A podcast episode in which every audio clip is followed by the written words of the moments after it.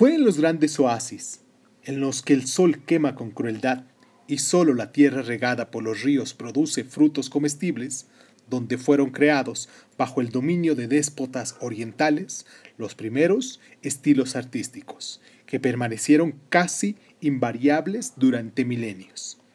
Las condiciones de existencia eran muy diferentes de las de los climas más templados de la zona marítima que bordeaban esos imperios, de las que de las muchas islas grandes y pequeñas del Mediterráneo oriental y las recortadas costas de las penínsulas de Grecia y de Asia Menor. Estas regiones no se hallaban sujetas a un gobernante eran escondrijos de osados marineros, de jefes piratas que erraban por doquier y que amontonaban grandes tesoros en sus fortalezas y poblados costeros como fruto del comercio y las incursiones marítimas.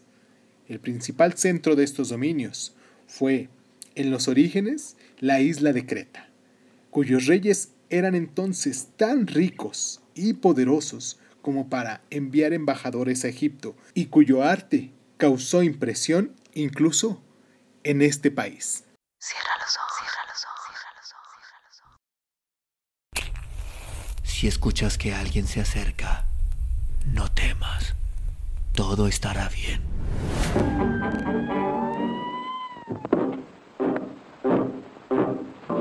Estás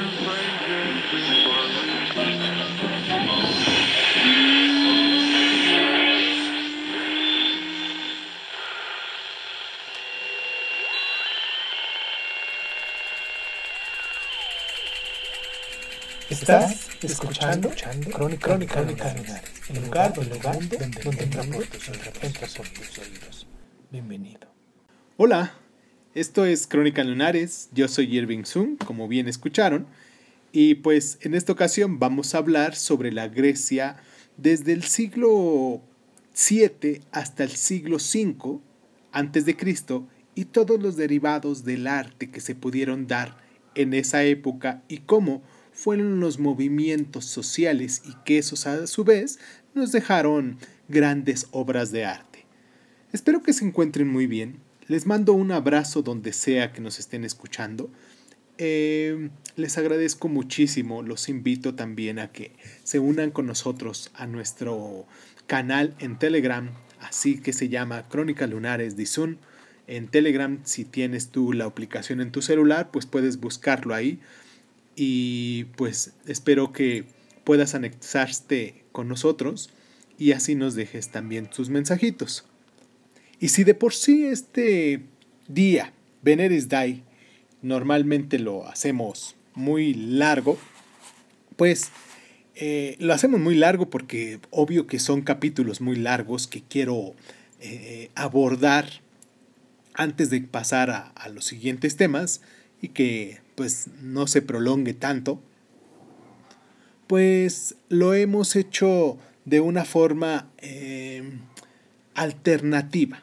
O sea, recuerden que las imágenes de las cuales hablamos nosotros aquí también las pueden encontrar en nuestra página de Instagram en Crónicas Lunares, Crónicas Lunares de.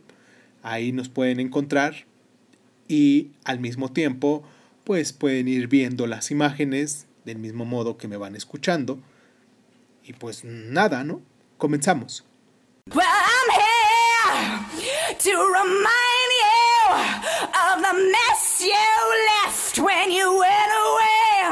No se sabe con exactitud cuál era el pueblo que gobernaba en Creta, cuyo arte fue copiado en la Grecia continental, sobre todo en Micenas, Solo sabemos que alrededor del un milenio antes de Cristo, tribus belicosas de Europa penetraron en la abrupta península griega y en las costas de Asia Menor, combatiendo y derrotando a sus primitivos habitantes. Únicamente en los cantos que hablan de esas batallas sobrevive algo de esplendor y belleza del arte que fue destruido por aquel prolongado combatir. Se trata de los poemas homéricos, puesto que los recién llegados eran las tribus griegas. Durante los primeros siglos de su dominación en Grecia, el arte de esas tribus era bastante rígido y primitivo.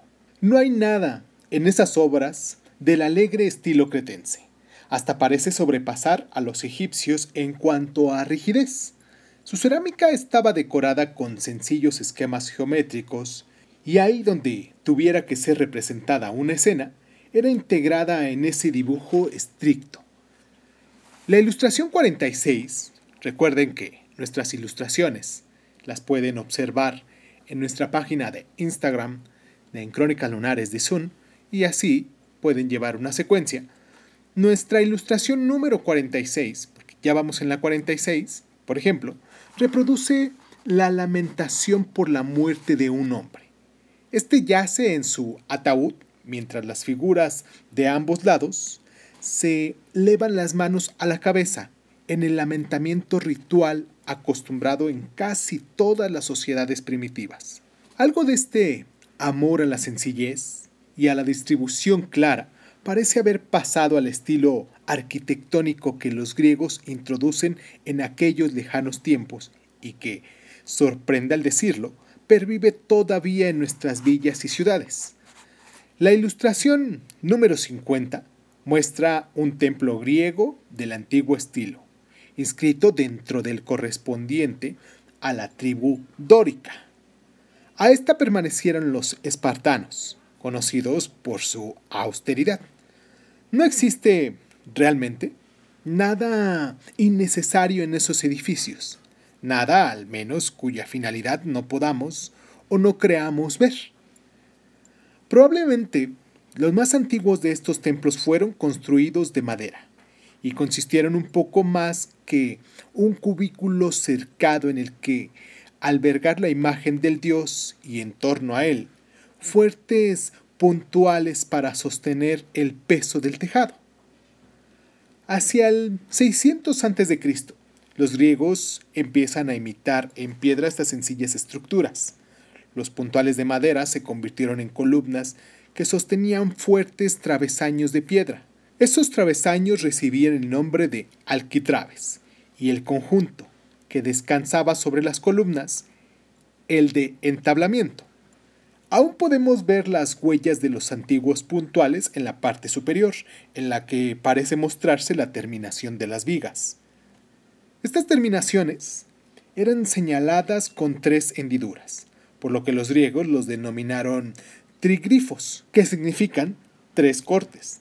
El espacio entre uno y otros se llamaba metopa. Lo sorprendente de estos templos primitivos, que imitan manifiestamente las construcciones de madera, es la simplicidad y armonía del conjunto. Si quienes los construyeron hubieran utilizado simples pilares cuadrados o columnas cilíndricas, el edificio hubiera podido parecer pesado y tosco. En vez de ello, procuraron conformar las columnas de modo que tuvieran un ligero abultamiento hacia la mitad, yendo en disminución hacia los extremos. El resultado es que parecen flexibles, como si el peso de la techumbre las comprimiera ligeramente sin deformarlas.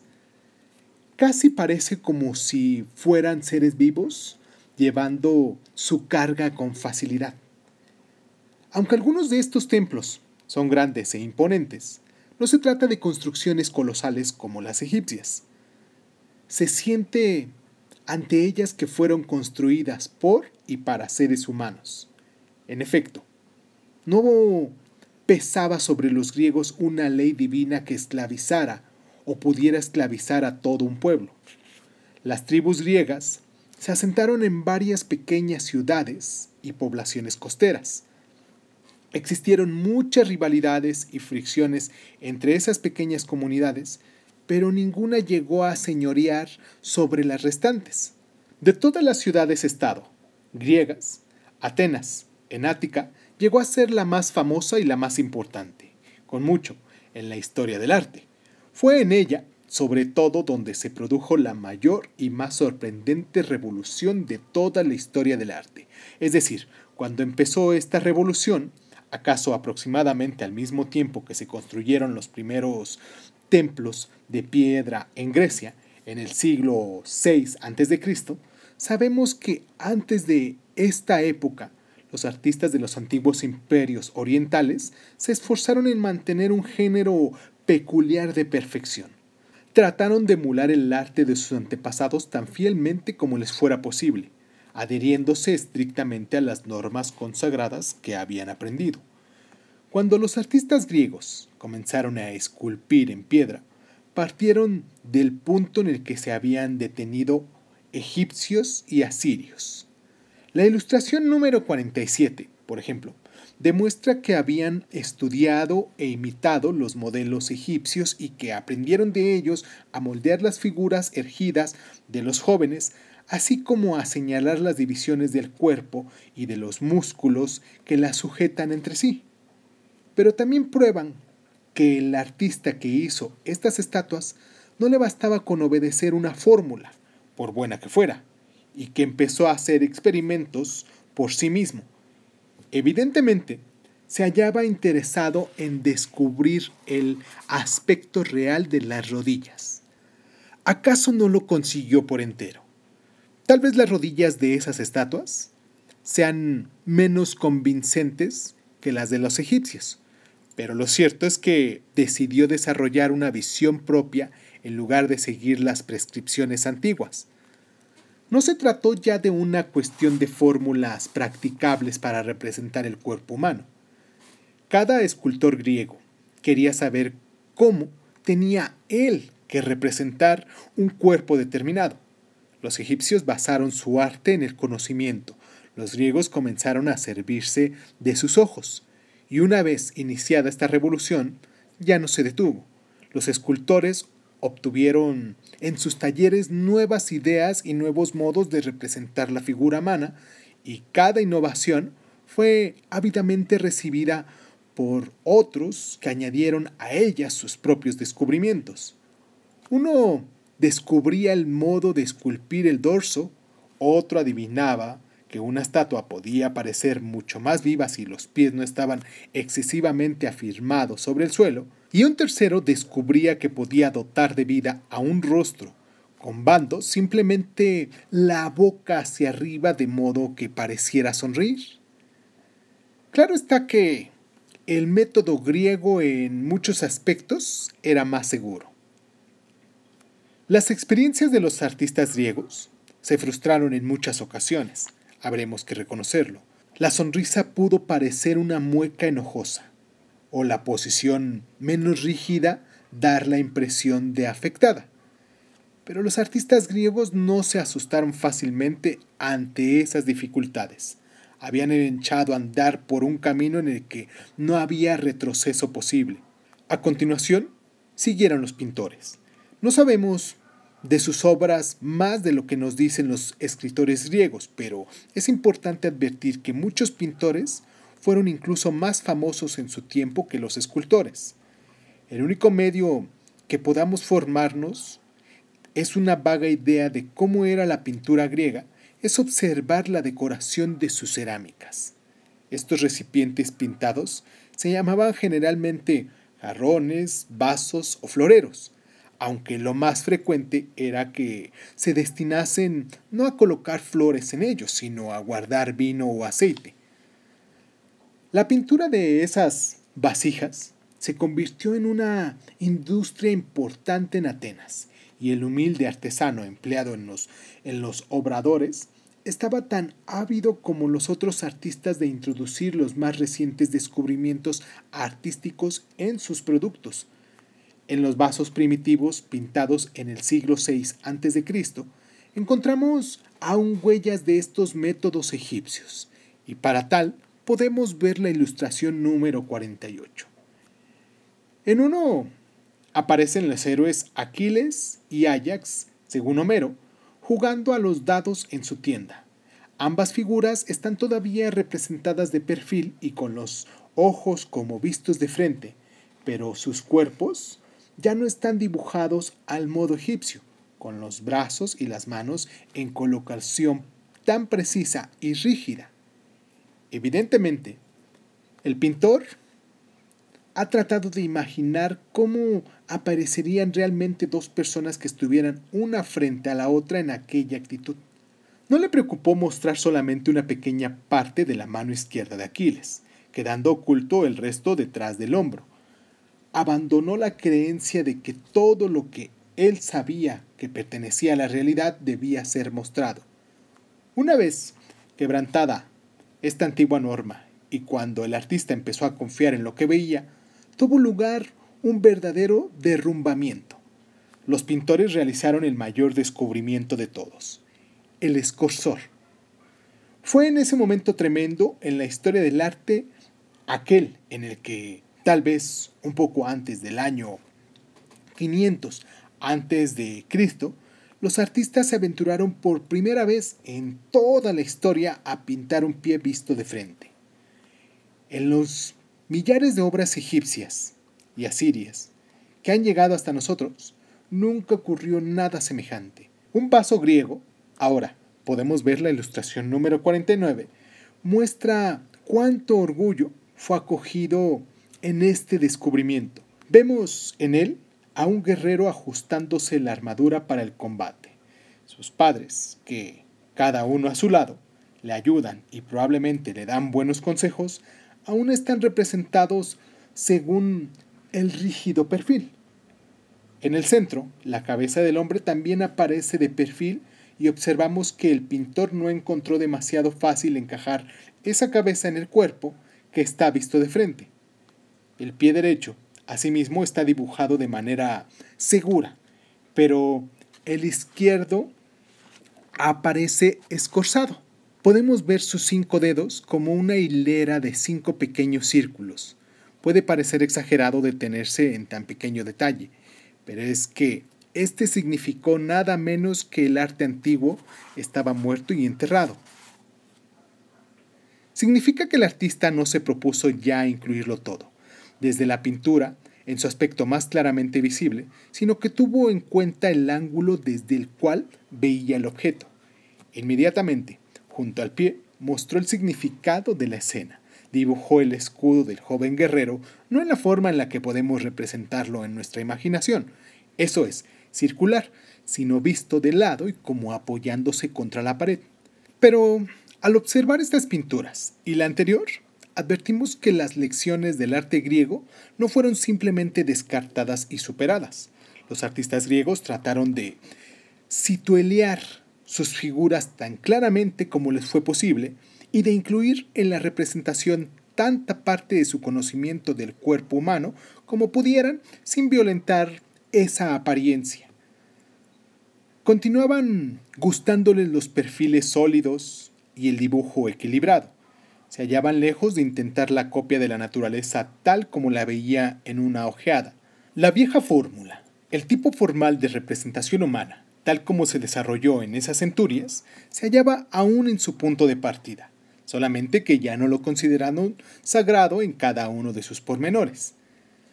La gran revolución del arte griego, el descubrimiento de las formas naturales y el escorzo, tuvo lugar en la época que es al propio tiempo el periodo más extraordinario de la historia del hombre, época en la que las ciudades griegas empiezan a interrogarse acerca de las tradiciones y leyendas antiguas y a inquirir sin prejuicios la naturaleza de las cosas y en las que la ciencia, tal como la entendemos hoy, la filosofía, surgen entre los hombres, mientras el teatro empieza a desarrollarse naciendo de las ceremonias celebradas en honor a Dionisio.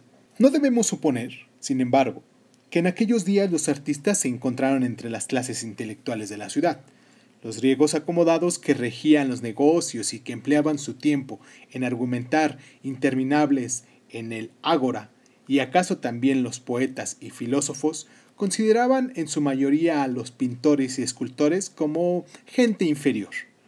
los artistas trabajaban con las manos y para vivir permanecían en sus fundiciones cubiertos de sudor y de tizne, se afanaban como vulgares braceros y por consiguiente no eran considerados miembros cabales de la sociedad griega. Sin embargo, su participación en la vida de la ciudad era infinitamente mayor que la de un artesano egipcio o asirio, porque la mayoría de las ciudades griegas, en particular Atenas, eran democracias en las cuales a estos humildes operarios despreciados por los snobs ricos les estaba permitido, hasta cierto punto, participar en asuntos del gobierno. En la época en la que, en la, que la democracia ateniense alcanzó su más alto nivel fue cuando el arte griego llevó a su máximo desarrollo. Tras rechazar Atenas la invasión de los persas, bajo la dirección de Pericles, se empezaron a erigir de nuevo los, los edificios destruidos por aquellos años. En el año 480 a.C., los templos situados sobre la roca sagrada de Atenas, la Acrópolis, habían sido incendiados y saqueados por los persas. Ahora serían reconstruidos en mármol con un esplendor y una nobleza desconocidos hasta entonces, y para tal podemos ver la ilustración número 50. Pericles no era un snob. Los escritores antiguos dicen que trató a los artistas de la época como a iguales suyos. El hombre a quien confió el trabajo de realizar los planos de los templos fue el arquitecto Ictino, y este escultor le labró las estatuas de los dioses y asesoró la decoración de los templos de Fidias. La fama de Fidias se cimentó en obras que ya no existen. Pero importa mucho tratar de imaginarse cómo serían estas mismas, pues olvidamos con demasiada facilidad los fines a qué servía el arte griego de ese entonces. Leemos en la Biblia los ataques de los profetas contra la adoración de los ídolos, pero generalmente no asociamos ninguna idea concreta con tales palabras. Existen muchos otros pasajes, como el siguiente de Jeremías, que dice, Porque las costumbres de los gentiles son vanidad, un madero del bosque, obra de manos del maestro que con el hacha lo cortó, con plata y oro lo embellece con clavos y a martillazos se lo sujeta para que no se menee. Son como espantos de pepinar, que ni hablan, tienen que ser transportados porque no andan. No les tengáis miedos, que no hacen ni bien ni mal. Jeremías 10, 3, 5.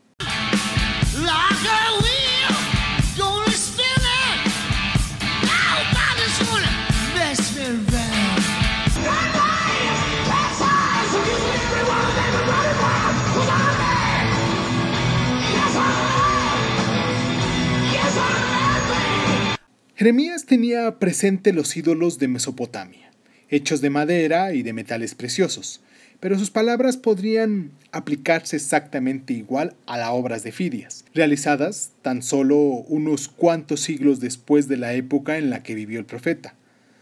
Cuando paseamos a lo largo de las hileras de estatuas de mármol blanco pertenecientes a la antigüedad clásica que guardan los grandes muros, olvidamos con excesiva frecuencia que entre ellas están esos ídolos de los que habla la Biblia, que la gente oraba ante ellos, que le eran llevados sacrificios entre extraños en salmos y que miles y decenas de miles de fieles produjeron acercarse a ellos con la esperanza y el temor en sus corazones, pues para estas gentes tales estatuas e imágenes grabadas del profeta eran al propio tiempo dioses.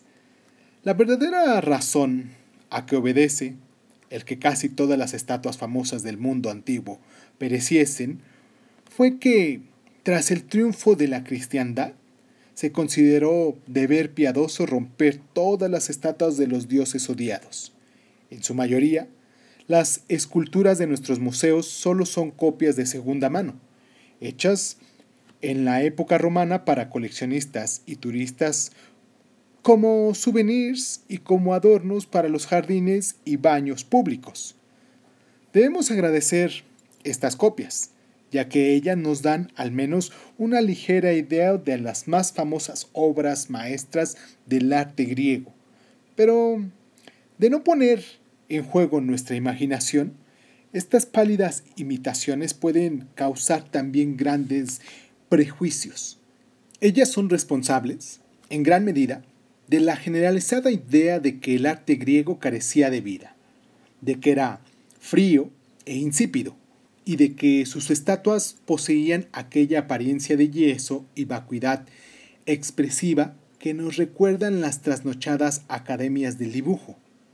El único ejemplar, Verbigracia, del gran ídolo de Palas Atenea que hizo Fiadas para el templo del Partenón, podemos ver la ilustración 51, difícilmente parecerá muy impresionante. Debemos atender a las descripciones antiguas y tratar de representarnos como pudo ser una gigantesca imagen de madera de unos 11 metros de altura, como un árbol, totalmente recubierta de materias preciosas, las armaduras y las guarniciones de oro, la piel de marfil. Estaba también llena de color brillante y vigoroso sobre el escudo y otros lugares de la armadura, sin olvidar los ojos, hechos de piedras preciosas resplandecientes, y el dorado yelmo de la diosa sobresalían unos grifos, y los ojos de una gran serpiente enrollada en la cara interior del escudo estaban marcados también, sin duda, por dos brillantes piedras. Debió de ser una visión atemorizadora y llena de misterio la que se ofrecía al ingresar en el templo y hallarse de pronto frente a frente con esa gigantesca estatua. Era, sin duda alguna, casi primitiva y salvaje en algunos de sus aspectos, algo que relacionaba todavía las imágenes de esta clase con las antiguas supersticiones contra las que había predicado el profeta Jeremías. Pero en aquel tiempo ya habían dejado de ser lo más importante esas ideas primitivas que hacían de los dioses demonios formidables que habitaban en las estatuas. Palas Atenea, tal como la vio Fidias y tal como la representó en sus estatuas, era más que un simple ídolo o demonio. Según todos los testimonios, sabemos que esta escultura tuvo una dignidad que proporcionaba a la gente una idea distinta del carácter y la significación de sus dioses. La Atenas de Fidias fue como un gran ser humano.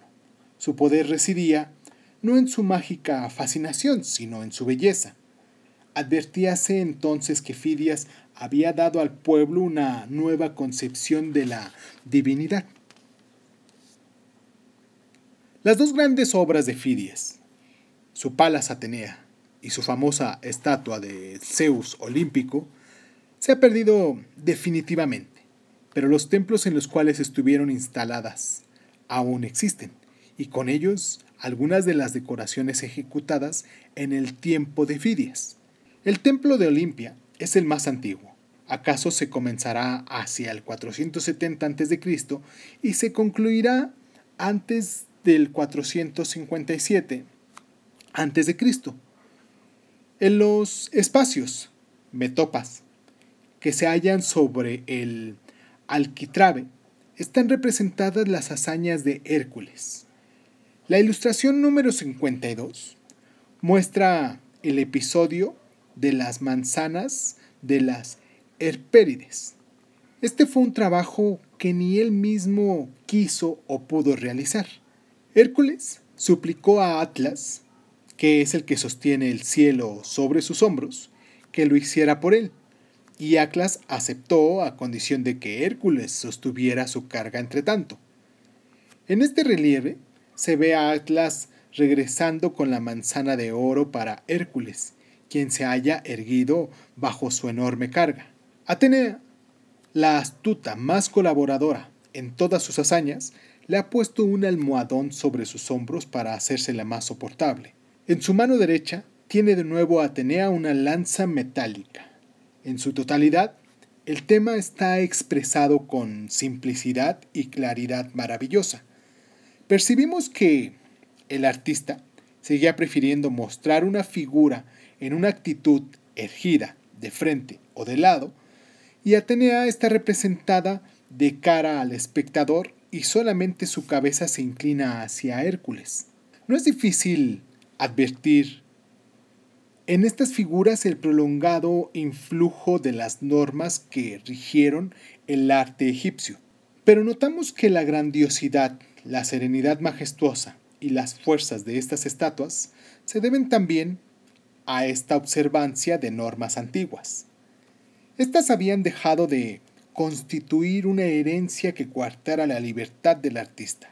La vieja idea de que importaba mucho mostrar la estructura del cuerpo, como si dijéramos sus goznes principales, para que nos ayudaran a darnos cuenta de esta disposición del conjunto, incitó al artista a explorar la anatomía de músculos y huesos y labrar una reproducción convincente de la figura humana, visible incluso bajo el velo de los ropajes. En efecto, la manera de emplear los artistas griegos los ropajes para señalar estas principales divisiones del cuerpo revela la importancia que concedieron al conocimiento de la forma. Este equilibrio entre una adhesión de las normas y una libertad dentro de ellas es el que ha llevado a que se admirara tanto el arte griego en los siglos posteriores y que los artistas se hayan vuelto hacia sus obras maestras en busca de guía e inspiración.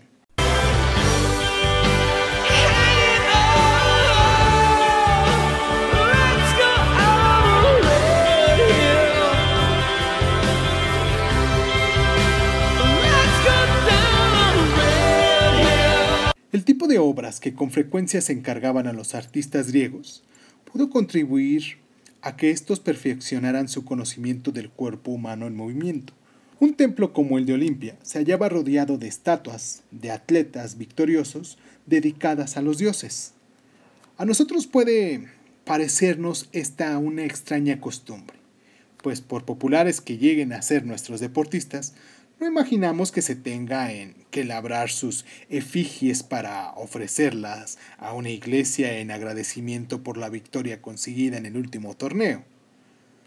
Pero los grandes torneos deportivos organizados por los griegos, de los cuales los Juegos Olímpicos eran, claro está, los más famosos, constituían algo muy diferente de nuestras modernas competiciones, claro. Estaban mucho más ligados a las creencias y a los ritos religiosos del pueblo. Los que tomaban parte en ellos no eran deportistas o aficionados ni profesionales, sino miembros de las principales familias griegas y el vencedor en esos juegos era mirado con temor, como un hombre al que ha favorecido los dioses con el don de la victoria. Para obtener esa virtud, era para lo que originalmente se celebraban tales fuegos, y para conmemorar y acaso perpetuar tales signos de gracia concedida por los dioses para que los vencedores encargaran sus efigies a los artistas más renombrados de la época. Las excavaciones realizadas en Olimpia han descubierto gran cantidad de pedestales sobre los que se erigían estatuas, pero estas han desaparecido. En su mayoría eran de bronce y probablemente fueron fundidas de nuevo cuando el metal escaseó en el medievo. Solo en Delfos fue hallada una de esas estatuas, la figura de un auriga. Podemos ver la ilustración número 53, cuya cabeza se reproduce en la ilustración número 54 y difiere sorprendentemente de la idea general de que uno pudo haberse formado fácilmente del arte griego cuando solo ha visto reproducciones. Los ojos, que parecen a menudo tan vacuos e inexpresivos en las estatuas de mármol, o que están vacíos en las cabezas de bronce, aparecen realzados por piedras coloreadas como sucedía siempre en aquella época. Los cabellos, los ojos y labios estaban ligeramente sobredorados enriqueciendo y avivando el conjunto del rostro, sin que una cabeza semejante pareciera nunca chillona o vulgar. Observamos que el artista no trató de imitar una cabeza real con todas sus imperfecciones, sino que la obtuvo de su conocimiento de la forma humana. Ignoramos si la estatua del Auriga se parecía a su modelo. Probablemente no se pareció en el sentido en el que nosotros damos este término, pero constituye una imagen convincente de un ser humano, de simplicidad y de belleza maravillosa. Obras como esta, no mencionada siquiera por los escritores clásicos griegos, nos hacen pensar en cuántas de las más famosas de esas estatuas de atletas habremos perdido, tal como la de el discóbolo, lanzador de discos del escultor ateniense Mirón, que perteneció probablemente a la misma generación de Fidias. Se han encontrado varias copias de esta estatua que nos permiten, al menos, formarnos una idea general de lo que era. Y podemos ver la ilustración 55. El joven atleta está representado en el momento en el que se dispone a lanzar el pesado disco. Se ha inclinado y balancea el brazo hacia atrás para poder arrojarlo con mayor violencia. En el instante siguiente dará un paso hacia adelante y lo dejará ir, impulsando el lanzamiento con un giro del cuerpo. La actitud parece tan natural que los deportistas modernos lo han tomado como modelo y han tratado de aprender de ella el estilo griego de lanzar el disco con exactitud. Pero este resultó ser menos fácil de lo que esperaban. Olvidaron que la estatua de Mirón no es un fotograma de un documental deportivo, sino una obra de arte griego. En efecto, si lo observamos con mayor cuidado, encontraremos que Mirón ha conseguido su sorprendente sensación de movimiento por medio, principalmente, de una nueva adaptación de métodos artísticos más antiguos, citándolos frente a la estatua y fijándonos solamente en su silueta.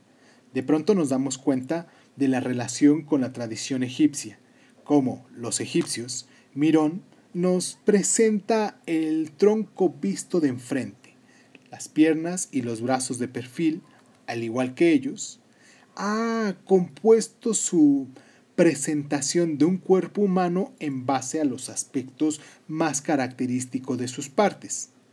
Pero en sus manos, esa antigua y ya gastada fórmula se ha convertido en algo por completo diferente.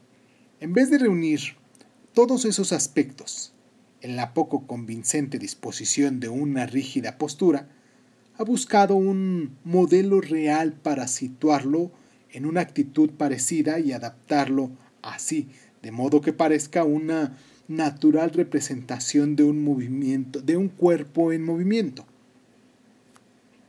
Si corresponde o no al movimiento más convincente para lanzar el disco, poco importa.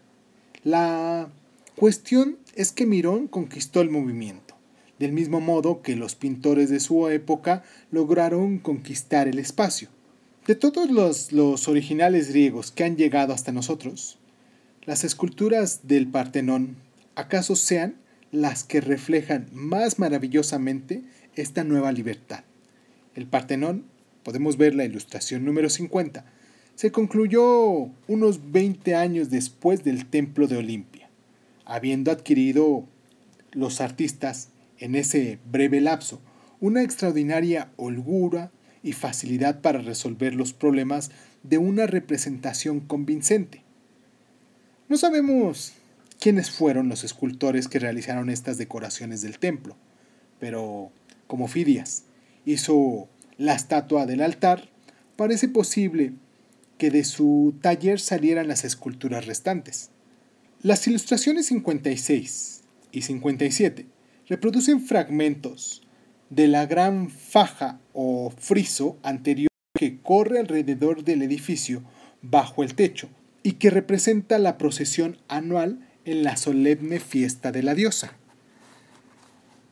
Se efectuaban siempre juegos y deportes durante esas festividades, uno de los cuales consistía en la peligrosa proeza de saltar dentro y fuera del carro mientras galopaban los cuatro caballos que lo conducían. Tal exhibición es la que se muestra en la ilustración número 57.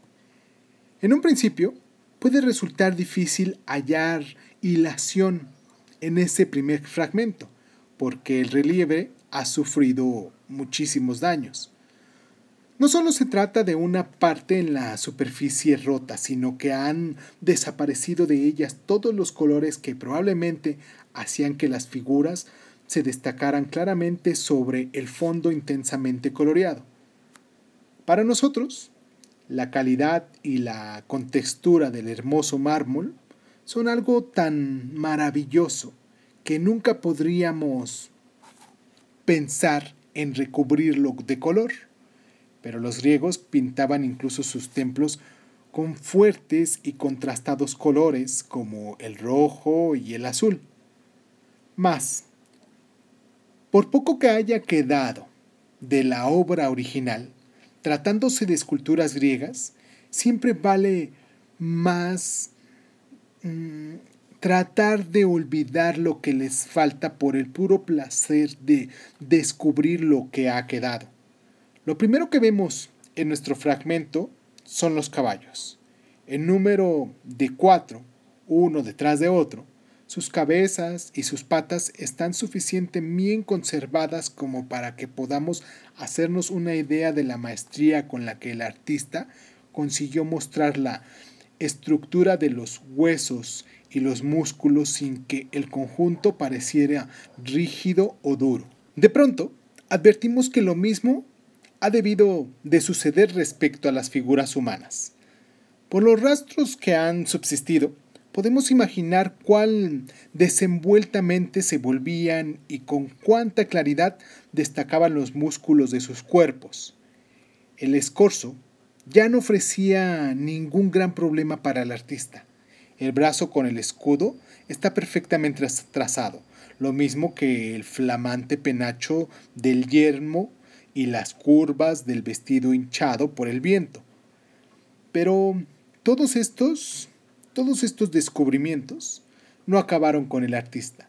Pese a cuanto haya podido disfrutar de esta conquista del espacio y el movimiento, no experimentamos la sensación de que estuviera ansioso por demostrar lo que era capaz de conseguir. Pese a los vivos y animados que se hayan llegado a hacer los grupos, aún encajan perfectamente en el orden de la procesión solamente que se vuelve a lo largo de la pared del edificio han conservado algo de la sabiduría artística de la estructuración que el arte griego recibió de los egipcios y del encaje dentro de un patrón geométrico que precedió al gran despertar. Y es esta seguridad manual la que hace que cada detalle del friso del Partenón sea tan lúcido y correcto.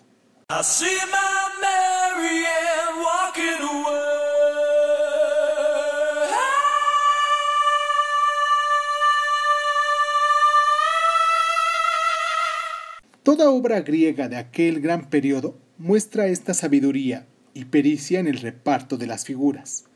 Pero lo que los griegos de la época apreciaban más aún eran otra cosa, la libertad recién descubierta de plasmar el cuerpo humano en cualquier posición o movimiento podría servir para reflejar la vida interior de las figuras representadas. Sabemos por uno de sus discípulos, que esto fue lo que el gran filósofo Sócrates, asimismo formado como escultor, recomendaba a los artistas que hicieran. Debían representar los movimientos del alma mediante la observación exacta de cómo los sentimientos afectan al cuerpo en acción. Una vez más, los artesanos que pintaban vasijas trataron de absorber los descubrimientos de los grandes maestros cuyas obras de arte hemos perdido. La ilustración número 58 representa el conmovedor episodio de la historia de Ulises cuando el héroe regresa a casa tras 19 años de ausencia, finalizando de mendigo con bastón, atillo y platillo, y es reconocido por su vieja niñera que se percata de la cicatriz que tiene en una pierna mientras le lava los pies. El artista estaba ilustrando una versión ligeramente distinta de la de Homero, en la que la niñera lleva un nombre distinto del inscrito en la vasija y en la que Eumeo, el porquerizo, no está presente. Quizás viera una obra teatral en la que se representó este fragmento, pues recordemos que fueron también durante este siglo cuando los dramaturgos griegos crearon el arte del drama. Pero el caso es que no necesitamos el texto exacto para experimentar que algo dramático y emotivo está pasando, pues la mirada que intercambian la niñera y el héroe es casi más elocuente que las palabras. Desde luego, no hay duda de que los artistas griegos dominaran los medios para transmitir los sentimientos surgidos entre personas. Esta capacidad para hacernos ver los movimientos del alma en la pose del cuerpo es lo que convierte a una simple estela sepulcral, como la de la ilustración número 59, en una gran obra de arte. El relieve muestra a Egeso, enterrado bajo la lápida, como era en vida. Una doncella que tiene delante le ofrece un estuche del que parece escoger una joya. Es una escena tranquila que podemos cotejar con la representación egipcia de Tutankamón en su trono con su esposa ajustándole el collar y podemos regresar a la ilustración número 42. La obra egipcia también es maravillosamente clara en cuanto a su silueteado, pero a pesar de pertenecer a un periodo excepcional del arte egipcio, es un tanto rígida y afectada. El relieve griego ha soslayado todas esas embarazosas limitaciones, reteniendo la limpidez y la belleza en la distribución, que ya no es geométrica, sino angulosa, sino holgada y flexible. La mitad superior está delimitada por la curva de los brazos de las dos mujeres, formando una línea que corresponde con las curvas del asiento, modo sencillo de hacer que la belleza del Egeo se convierta en el centro de atención, con el fluir de los ropajes en torno a las formas del cuerpo, combinándose el todo para producir aquella sencilla armonía que sólo vino al mundo con el arte griego del siglo V antes de Cristo. Espero que hayamos tenido una gran lección de cómo realmente el arte es una copia de procesos anteriores que se van perfeccionando y a la vez los retoma algún otro artista y lo va perfeccionando hasta llegar a los puntos en los que actualmente nosotros estamos disfrutando o podemos encontrar en la calle, en las casas, en cualquier lugar donde andemos, porque como decíamos anteriormente, no necesariamente el arte es el que está en, la, en los museos. Tenemos arte en todos los lugares, depende de nuestra visión y nuestra forma de poder entender esto que denominamos arte. Espero que se encuentren muy bien, espero que este programa haya sido valioso para aprender un poquito más. Recuerden que la próxima semana hablaremos de Grecia, el mundo griego, del siglo IV eh, al siglo I después de Cristo, iremos avanzando poco a poco en este viaje mágico de lo que es el arte y pues vamos a aprender juntos. Bueno, espero que vayamos aprendiendo juntos un poquito más de lo que ignoramos o en determinado momento, si ya sabemos, pues encontrar algunos otros detalles de los cuales podemos hacer partícipe de nuestros conocimientos, ¿no? O recordar algunos de nuestros conocimientos. Les mando un abrazo muy fuerte. Recuerden que hoy es Veneris Day y pues hay una programación de que va a empezar los, nuestros Juegos Olímpicos de Tokio.